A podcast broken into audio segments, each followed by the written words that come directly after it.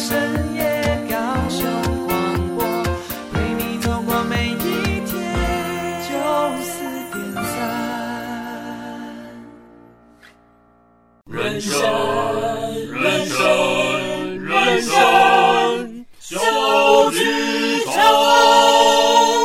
朋友们在演出开始前，请容我们提醒您。演出中可以用手机、用电脑、用收音机，但请不要拍打、喂食或是转台，拜托。如果您都已经准备好了，请让我们一起走进人生小剧场。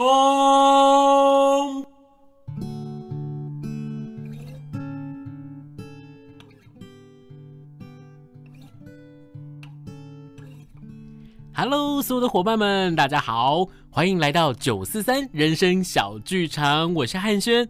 又过了一个礼拜喽，很开心能够再一次在空中跟大家相见面。今天呢，要跟大家来分享什么呢？今天我们又邀请到了哪些来宾，要来跟大家分享生活当中很开心、很感动、很特别的故事呢？今天我们来到的是真的很斜杠的青年，因为呢，他们叫做斜杠青年创作体。今天邀请到的是。汉轩的两位很好的朋友，一个叫做周周，一位叫做千信。我们来请他们跟大家打声招呼吧。Hello，大家好。哎呀，大家好，我是千信。大家好，我是周周。Hello，千信。Hello，周周。很开心今天能够在这样的一个机会底下跟大家见面，因为呢，之前我们是在剧场合作的伙伴哦。然后呢，在剧场合作的时候呢，我就是在很久之前，大概是表演家合作社刚创团的时候，大概有六年前，我们第一次认识了周周。他是一个学生的身份，可是现在不一样喽，现在是斜杠青年创作体的成员之一，对不对？没错。嗯，然后呢，千信呢也是在去年合作的时候呢，我们认识了他，是一位非常多才多艺的青年哦。是。好，那么呢，今天要来跟大家聊些什么呢？我们要聊一下他们的团，他们团叫做是斜杠青年创作题。这个斜杠青年创作题到底为什么会叫这个名字呢？在这个之前呢，我先跟大家来分享一下，就是呢，以往呢，大家听到九四三人生小剧场的这个节目，可能很多人会觉得说，哇。怎么在这个节目里面出现的来宾，每个人都好像很忙碌。这个很忙碌，可能除了表演的工作之外，他还必须要去做其他不同的工作来维生呢。这个维生哦，它包含了生存，包含了生活。然后呢，我们想要在这样的一个生活里面，让自己过得更多姿多彩。所以呢，我们都做了很多不同的努力，让自己在表演的这条路上可以不孤独、不饿死、不孤单。那么这次邀请到的斜杠青年创作体，他们更是斜杠人生。我们来先跟大家解释一下什么是斜杠，好不好？好，其实斜杠呢，就是我们在用电脑的时候会有一个斜杆的一个符号。然后呢，这个名词其实是从美国来的，他们在称斜杠青年，在讲说现在这个时代很难再像过去一样做一个工作就可以，你从年轻做到老，做到退休。有另外一个人提出的方法，就是说你可以去找自己多元的兴趣，然后每一个都做得很好，然后你可以好好的分配时间，然后生活也获得满足，这样。可能很多集里面呢，很多次在分享的时候，我们都会跟大家介绍说他们是斜杠，斜杠到不行，或者是他们的生活当中非常的斜杠，他可能跨足了很多不同的领域。那今天呢，邀请到了这个团队，为什么会取名这个名字？那他们又在做些什么事情呢？我们接下来请千信来跟我们分享一下斜杠青年创作体，我们在做些什么呢？斜杠创作体，我们。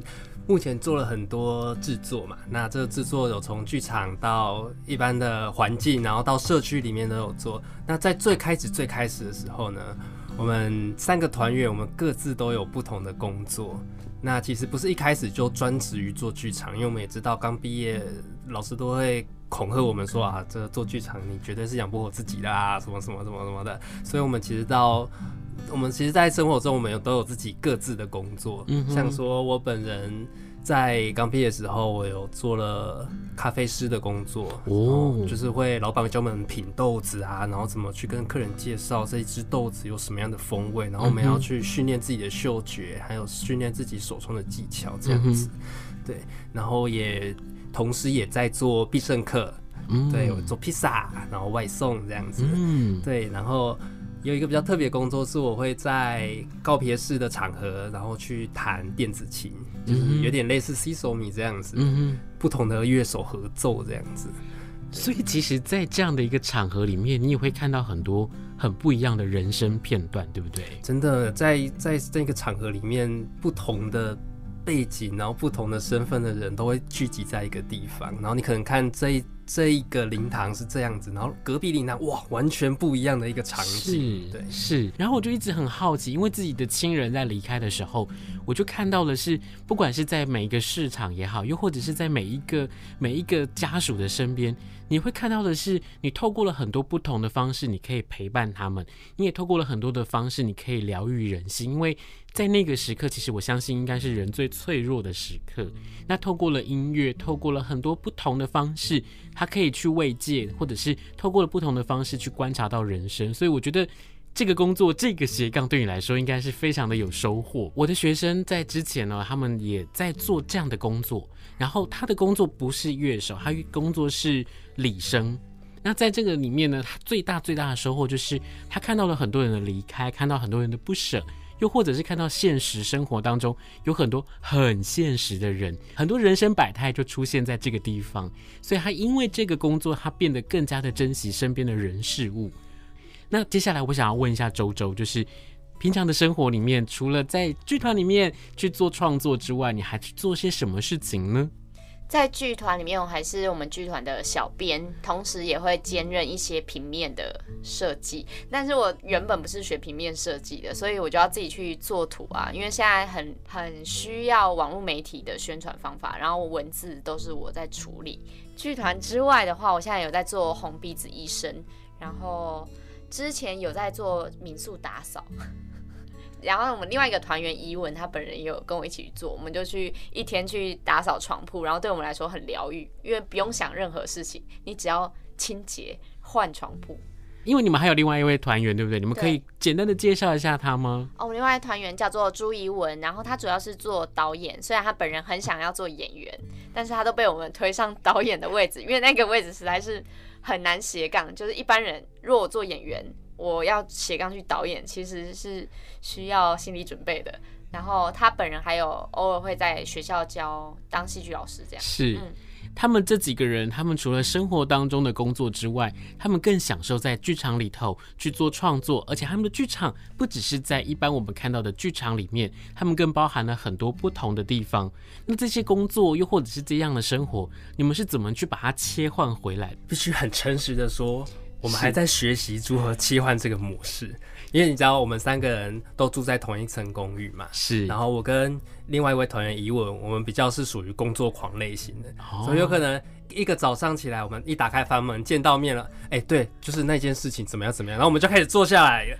好讨厌哦！然后坐下来开始讨论讨论讨论讨论讨论，然后哎，中午了，哎，我们就有有有时候时间比较充裕的时候，我们就哎一起煮个饭。啊，一边煮饭的时候说，哎，对啊，那另外一件事情，那你觉得是怎么样怎么样的？天哪，我我好讨厌这样的室友，是不是？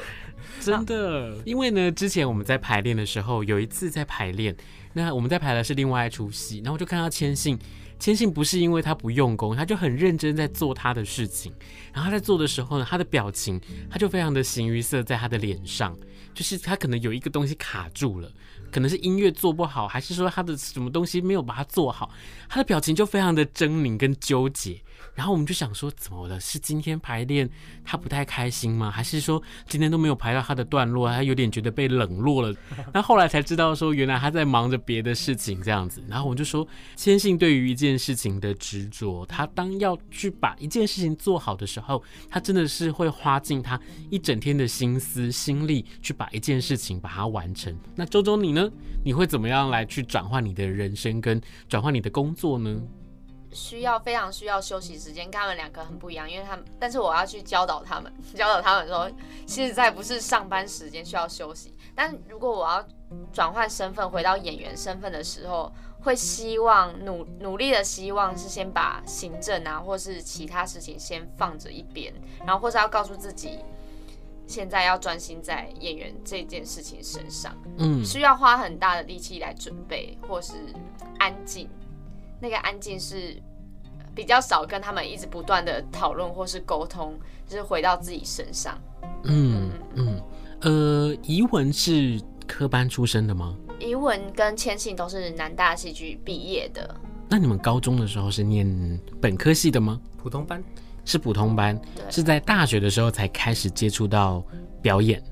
对，到大学前我还不知道舞台剧到底是什么东西，然后是在大学之后开始被洗脑，不，在大学之后开始被被教育，然后开始改变这件事情，开始渐渐认识。但是到大学毕业之前，其实我还不知道我到底在剧场可以做什么工作。那我知道周周在高中时期，没错，你念的不是科班的，对不对？对，我是念英文科的，然后我高中就有接触到戏剧，是。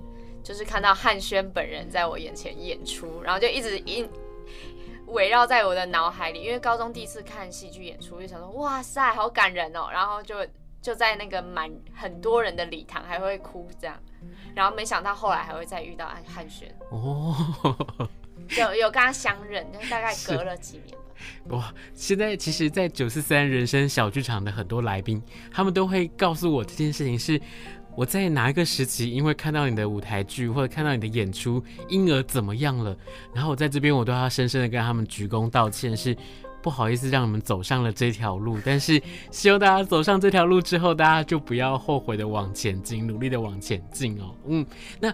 所以周周其实，在高中时期或大学时期，其实不是本科系的，对不对？一直是到念了研究所的时候，在念硕士的时候，才接触到，在南大去接触到了戏剧。大学的时候，大学大四快毕业的时候，因为在高雄，所以就有去接触一些高雄的剧团，比如说表演家，还有白开水，那时候的白开水，然后去做一些戏剧训练。后来到南大之后，才开始。读理那个戏剧理论相关的书，然后跟接触外面的表演工作坊。为什么可以冷静的下来去跳脱不同的角色，或者是说，为什么这三个人他们会执着在于？他们要去组一个斜杠青年创作体，他们要开始去创作很多不同的故事，带给很多不同地区的观众去看到这些地区很不一样的故事。我相信在他们的故事里面，一定有很多很丰富的内容。等一下回来之后呢，我们继续来跟大家分享斜杠青年创作体里面他们所做的不同的故事。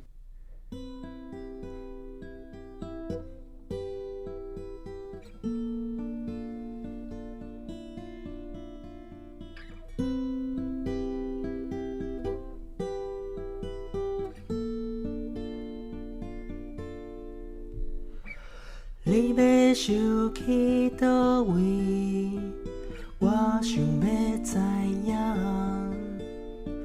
你要想去叨位，你敢要予我知？你敢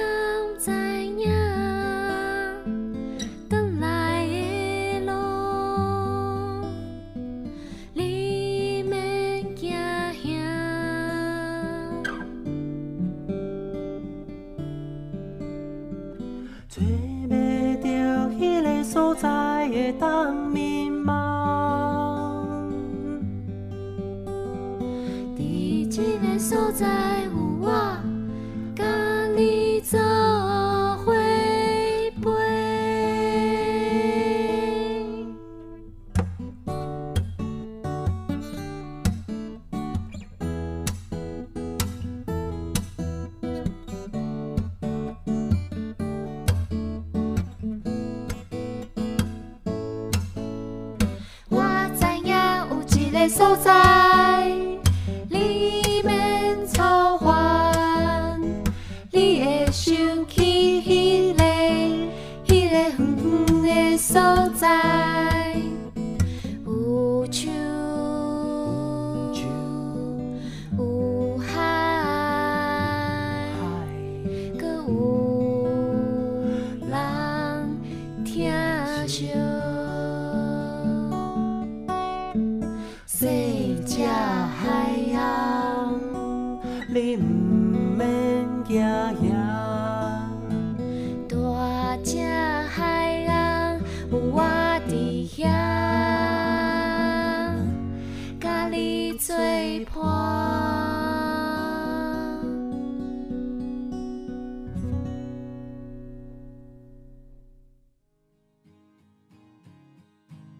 好好听的一首歌哦，可以给我们介绍一下这是什么音乐呢？这首歌叫做《你要想去叨位》，然后是千信做的曲，我做的词，我跟千信一起做的词。然后它的中文名字是你要游去哪里？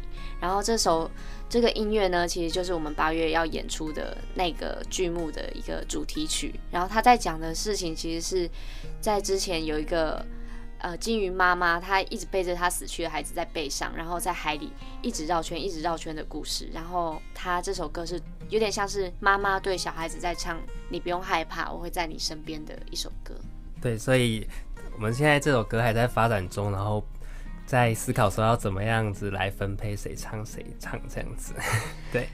是，而且我觉得最特别的事情是，这首歌呢，其实我们刚才听的时候，我们就已经可以想象到那个画面，因为有树、有海、有海鸥，歌词勾勒出了这首曲子里面，在演出也好，或者是在演唱也好，很多很多不同的想象。那期待在八月的时候，如果有机会的话，我们可以再一次的邀请他们来到节目当中，跟我们分享这一首曲子最完整的状态，好吗？好。好的，那今天呢，为大家邀请到的是斜杠青年创作体的周周还有千信，来到节目当中跟大家来分享他们的故事。那刚刚呢，在第一段的节目里面，他们讲了他们自己是怎么样的斜杠，而在接下来，我就想要问问他们是从二零一八年创团到现在，做了很多不同的创作跟演出。这些创作可不可以跟大家简单的来分享一下？又或者是跟大家介绍一下你们的演出跟其他的团队不太一样的地方在哪里呢？好，那就由我来讲。我们从二零一八年其实在做大稻城艺术节的一个演出，然后那个演出呢，它有一个命题。我们在做的很多表演都有一个命题，是在地命题，就是怎么跟这个地方相关。我们就想想说，我们。每次到一个地方来做戏的时候，应该不要是我是我带着我自己而已。我们要怎么跟地方来互动？所以我们会花很多时间去进行田野调查，去包括那个田野调查可能是地景上面的，就是比如说是海口，海口这个小村庄的海边山上，他们的感觉可以带可以怎么影响我们的创作，或是大道城艺术节，因为那边有商店啊，或是人，或是历史的人物，我们都去。去了解，然后去感觉，希望都是从这里出发，而非从自己本身出发，就觉得这样子好像会有限制。嗯，是因为呢，在做这个节目的功课的时候呢，那我跟婉婷两个人，我们就很认真的去看了。那婉婷也非常非常的惊讶，是她说：“哇，你们的故事真的很精彩，而且。”你们也太辛苦了吧！因为一个戏，通常我们可能在排练或者制作的阶段，一直到演出，我们花的时间可能有比较多是把戏排好。可是你们花了更多的时间，是你们要想怎么跟在地的这个故事产生连结。在连结之外，你们除了要跟他们打交道，你还要跟他们相处。紧接着要把他们的故事带出来，让大家可以走进来看故事，而不是像刚刚周周说的，我们带着我们的故事到其他的地方去去做一场这样子的演出。所以我觉得，对于斜杠青年来说，我真的觉得这是一个很特别、很特别的创作的方式，而且是在现在的这个时代里面，因为现在很多人都讲求快，很多人都讲求就是我马上就要看到我要做的这些作品是什么。反而很多人就忘记了说，我们要花时间去真正的去了解，去听到这些声音。那讲到了声音，在这个声音里面，我觉得很重要的就是千信，因为呢，千信在斜杠青年创作体里面，你扮演的是音乐创作很重要的灵魂的角色，对不对？那在这个创作的过程当中，你是怎么样去想到这些不同的音符啊，或者是怎么把这些旋律编织出来的呢？嗯，其实因为我不是从小。在音乐班长大的，所以其实，在学习音乐的过程中，也一直有接触到像教会里面的歌啊，或者是朋友的比较流行音乐的，然后合唱团的。所以进到了剧场之后，我也习惯不是一开始就从音乐开始。嗯，其实，在每一出戏里面，我是跟着导演、跟着演员，我们一起花了很长的时间去填调，一起去认识这些居民，然后认识这个地方，还有它的过去。所以其实音乐的灵感来源大多还是回到创作的本身，就是这些居民的故事，还有这些我们所一起建构出来的这些情节还有内容，然后这些东西再从这些东西里面去找出我觉得适合这出戏的调性，对，那平常我喜欢听很多很多不同种的音乐，嗯、还有注意其实生活当中很多不同的声音。那其实当我确定了，当我熟悉了这个戏，当我熟悉这个戏的内容之后，其实这些声音就直接抓过来，抓过来，抓过来，然后放在我所设定好的这个基调，所以就很自然的就产出了这一。一一一首一首的音乐这样子，因为呢，我们在做功课的时候，我看到了一个是香兰男子电棒烫的这个这出戏里面，然后呢，你是乐师的这个角色吗？对对，然后就有一个观众，他我觉得他写了一篇很专业的评论，这个很专业评论里面讲到的乐师的这个部分，他讲到了说他在看演出的这个过程当中呢。他不是一个很突兀的人，他反而是随着这个故事的心境，我们走到哪里，这个乐师会跟到哪里。可是这个乐师所演奏出来的乐音，它不会是我们平常听到配乐一样，它反而会跟着我们的心情，又会跟着故事的起承转合，融合在这整个演出的过程里面。所以我觉得非常非常的惊讶是。哇，原来音乐也可以做的这么的不一样。在这几出不同的创作里面，对你们来说有没有印象很深刻的故事呢？我们在做半岛风声相相伴伴的时候，他其实是在做恒春的民谣，就是包括包括恒春跟满洲的地区的阿嬷跟传艺师，他们都是从小听长辈弹乐琴到大的这些阿嬷，我们去跟他工作，其实是对我来说影响。非常深刻的一件事情，因为我们从去年到今年都还会持续的到恒春去，包括去到他们的家里外面跟他们聊天或是排练，其实他们都会准备很多很多吃的，这跟一般你去外面排练是很不一样。我的意思是他们会准备是家家常菜啊，或是哪里的伴手礼，你一定要吃到他们，他们还会手创米苔木给你吃，哇哦，就是他要现场做给你吃，然后包括演出完。最后一天拆要拆台的那一天，大家这些阿公阿妈他们情感都丰沛，就是他们不会是他们跟人的距离是非常相近，是现在很难得的一件事情。他会阿妈会哭着说一定要来找他哦，然后或是、嗯、或是跟你讲一些人生大道理，说男生就要找怎么样的这些，就是这这种很亲密的关系是过去排练很少会遇到的。的一件事情，很珍贵的一件事情，是，所以这也是为什么你们会花这么多的时间在创作，因为我觉得这个创作跟他在地的精神，或者是在地的人文，你要花很多的时间去把它培养起来，包含一开始他对你的信任是什么，一直到后来他会串米台木给你吃。我相信这这一整个过程当中，他一定是看到你们真的很用心，想要去听到他们的故事，又或者是想要把他们自己的心情、心声，或又或者是他们曾经发生过的故事，想要扮演到台上跟大家来分享。而且我相信这些阿公阿嬷，他们一定是真的很喜欢你们，说不定在未来他们就会介绍他的孙啊给你啊，或者是还有他的孙女啊之类的，然后介绍给大家哦。没错。那千信呢？啊，其实每一出戏印象都很深刻哎，因为我觉得我们团在创作一个特色，就是我们都会我们的文本还有内容都会拖到最后一刻，嗯、所以很可怕。如果对一般的音乐设计，像我在接其他剧团或其他制作的音乐设计，其实不会拖到最后一刻。但是我觉得这也是非常有趣的地方，因为在一个非常压缩、非常有限的空间里面。我们才能够激激荡出啊，原本原本不可能想得到的事情，不可能想得到可以这样做。有时候有点土炮，有时候有点山寨的方法来做出这个音乐，这样子。像香兰，其实这一次香兰的制作，我们挑战了没有文本，然后挑战了面具，小挑战了肢体喜剧这样子一个比较我们少用的方式来创作。所以其实也是到彩排前，我们才。还没有完整走一次，这样子好了，我们可不可以跟我们的听众伙伴来简单介绍一下香兰男子电棒烫这个这个故事呢？这个故事里面他们到底在说些什么？因为从刚刚到现在，我们一直在提这个故事有多特别，而且这个故事有多么的接地气。那这个故事可不可以请我们的伙伴来跟大家分享一下？好，香兰男子电棒烫这个主题呢，其实是从。呃，有一家有一家理发厅叫做香兰男子理发厅，原本就有，但他现在已经歇业了。那个理发师也已经退休了，这样。然后我们是从这个理发产业开始，然后去发展一些很奇妙的故事，说如果有如果我们在永乐市场的二楼有一天有一间理发厅，我们打造理发厅要消失的时候，他们会面临什么样的情况？然后同时，因为我们在在永乐市场二楼演，他们那个。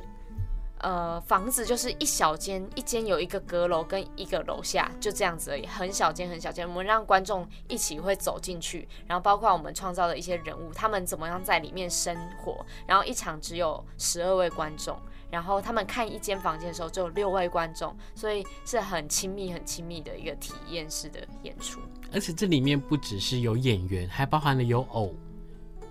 呃，是面具，就是就是演员会戴全罩的面具，然后是你你就像是看到一个很奇幻的一个角色，很像是不是生活中，但又很有点写实的人偶这样。嗯，这个表演没有任何的语言，嗯，都是透过动作和肢体去表现。对，嗯，而且就是那时候的票是秒杀。对，因为太少张了。嗯。也是啦，不过如果这个创作不好看或者是不吸引人的话，也不会马上秒杀。好，对啊，虽然要抢也抢不到。好，我当年就是要抢也抢不到的观众，好不好？然后呢，在网络上看到大家对于这出戏的评价也非常非常的好，而且呢，也我也相信，其实透过了这样的一个创作跟这样的分享，很多的在地的民众透过了这个演出，会再次让别人去看见他们。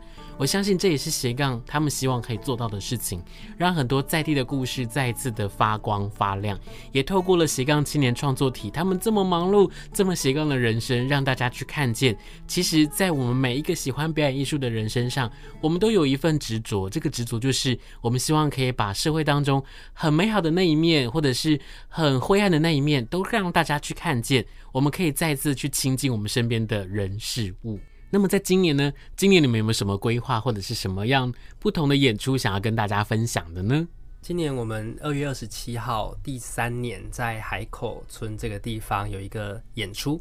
那从第一年、第二年、第三年，每一年都有不一样的进化和改变，这样子。对，会在下午的两点到三点，二月二十七礼拜六，然后是免费的。然后目前可能之后会有线上要填。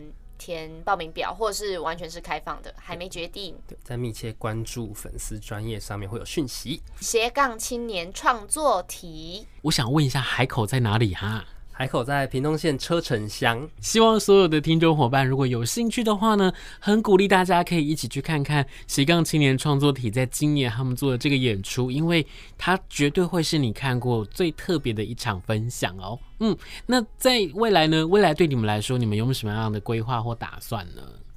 未来呢，我们八月还会有一个演出，是演过的，叫做《Libe Shuki Doi》的一个很可爱的肢体喜剧，然后是可以给儿童，也可以给青少年，甚至成人都可以看的一出戏。然后有偶，然后有一一位演员的小戏这样。然后之后还会希望说，我们在台南会安排一些。肢体的课程，或是其他戏剧相关的课程、工作坊，来分享给在台南或是南台湾的朋友们。其实新的一年我们也走了三年了嘛，所以其实会在创作上会有遇到一些哎、欸，觉得自己还不足的地方，所以在这新的一年上面，觉得会蛮希望去精进我们自己的。对，所以借由开一些课程，或邀请一些我们有兴趣的、觉得喜欢的表演方式的老师，或者是。对，来来精进我们，然后也邀请台南部的伙伴可以一起来参加，这样。嗯，详细的资讯都可以上斜杠青年创作体的脸书专业，可以去搜寻得到。其实哦，在这样的一个疫情底下，有很多的表演艺术工作者，又或者是团队，其实他们过得真的还蛮辛苦的，因为有很多的创作没办法演出。其实，在台湾已经非常的幸福跟幸运了。那其实我们真的很希望的事情是。不只是让大家可以去看到舞台上面的这一切，又或者是参与创作，其实对于表演艺术来说都是一件非常非常棒的事情。那么，我们也希望未来有更多的机会，我们可以邀请更多不同的伙伴一起到现场来跟大家分享。那么今天呢，我们就很谢谢千信，也很谢谢周周来到现场跟我们分享了斜杠青年创作体的故事。在结束之前，有没有想要再跟我们的听众伙伴说一句什么呢？帮我们按赞分享，拜托，拜托，拜托。托，拜托。OK，谢谢，拜拜，拜拜。好的，非常感谢所有的伙伴们再一次来到了九四三人生小剧场。希望呢，在未来的每一个礼拜，我们都可以跟大家分享很多人生当中很不一样的故事。我们下周见。